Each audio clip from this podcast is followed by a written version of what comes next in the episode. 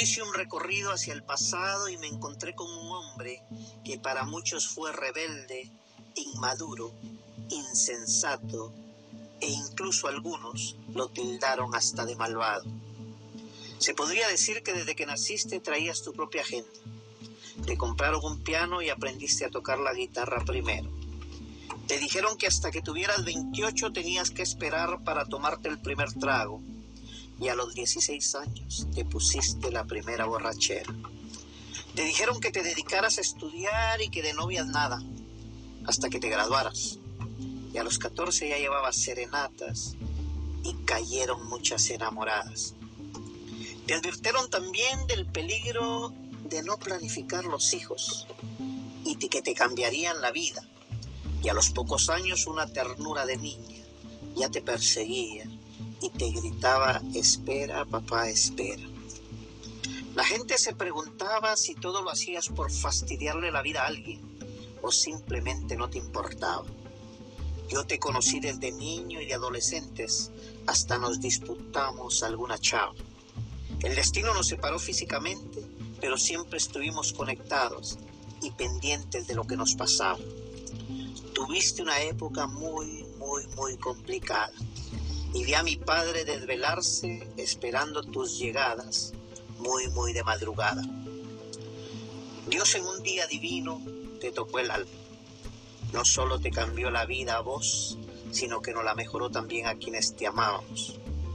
Yo hoy le doy gracias a Dios por tu vida, mi querido hermano, pero sobre todo agradezco que Dios no haya contestado aquella oración que un día con lágrimas en mis ojos elevé y le supliqué que era mejor que te llevara.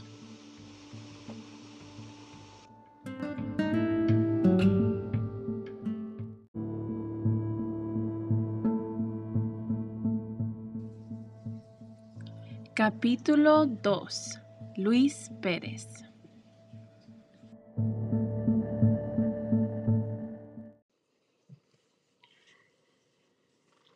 ¿Quién es Luis Fernando Pérez? Híjole, eh, es un guatemalteco que nació el 2 de septiembre de 1967 en un hospital en la ciudad de Guatemala. Se llama el Hospital Roosevelt. Eh, según tiene entendido, nació a las 4.30 de la mañana y no pesó más que 4 libras y 5 onzas. Eh, su mamá tuvo que hacer un esfuerzo por mantenerlo vivo en ese entonces que no existían las incubadoras. Eh, mi mamá cuenta que, que me entregaron y ella tenía que calentar brasas y mantenerme caliente con bolsas de agua caliente y paños de agua caliente. Y así empiezo la travesía por este, este mundo. Fui el primero de dos hermanos eh, con un papá de oficio zapatero y mi mamá pues una ama de casa. Eh, para padres que los vi luchar y aunque crecí en una cuna cristiana, un lugar donde, donde se creía en Dios, se adoraba a Dios y se servía a Dios eh, según el entendimiento de, esa época, eh, crecí sí puedo decir que sé que es dormir bajo una banca, sé que, es estar todo un día en, una iglesia, sin embargo, eh, nada de eso eh, en su momento.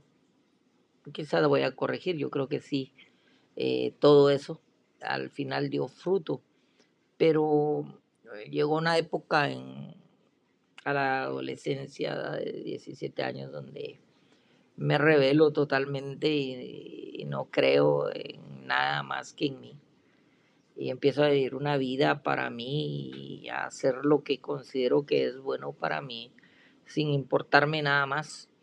Y una vida de desorden, una vida eh, de vicios, de, alcohol, de, desenfreno, eh, donde causé mucho dolor, mucho dolor a mis padres, a mi madre, a mi familia cercana, a mi esposa en ese entonces, a mis hijos, hasta llegar al 26 de enero del año 2001, que a través de una organización que se llama la Fraternidad Internacional de Hombres de Negocios del Evangelio Completo, tengo un encuentro con Jesucristo y me da un giro de 180 grados y me encuentro con el Rey de Reyes, el Señor de Señores y, me inunda un gozo, me inunda una paz.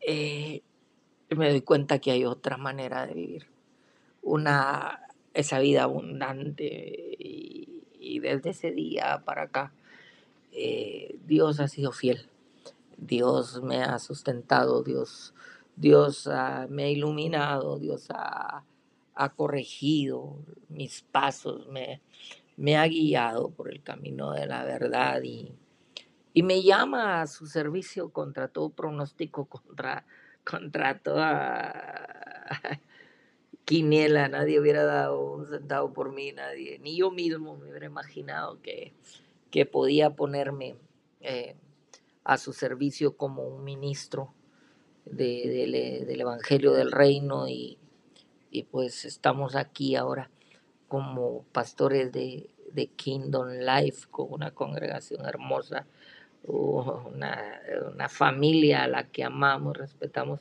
y esperamos cumplir, ¿verdad? Hasta el final con, con ese llamado que Dios nos ha dado.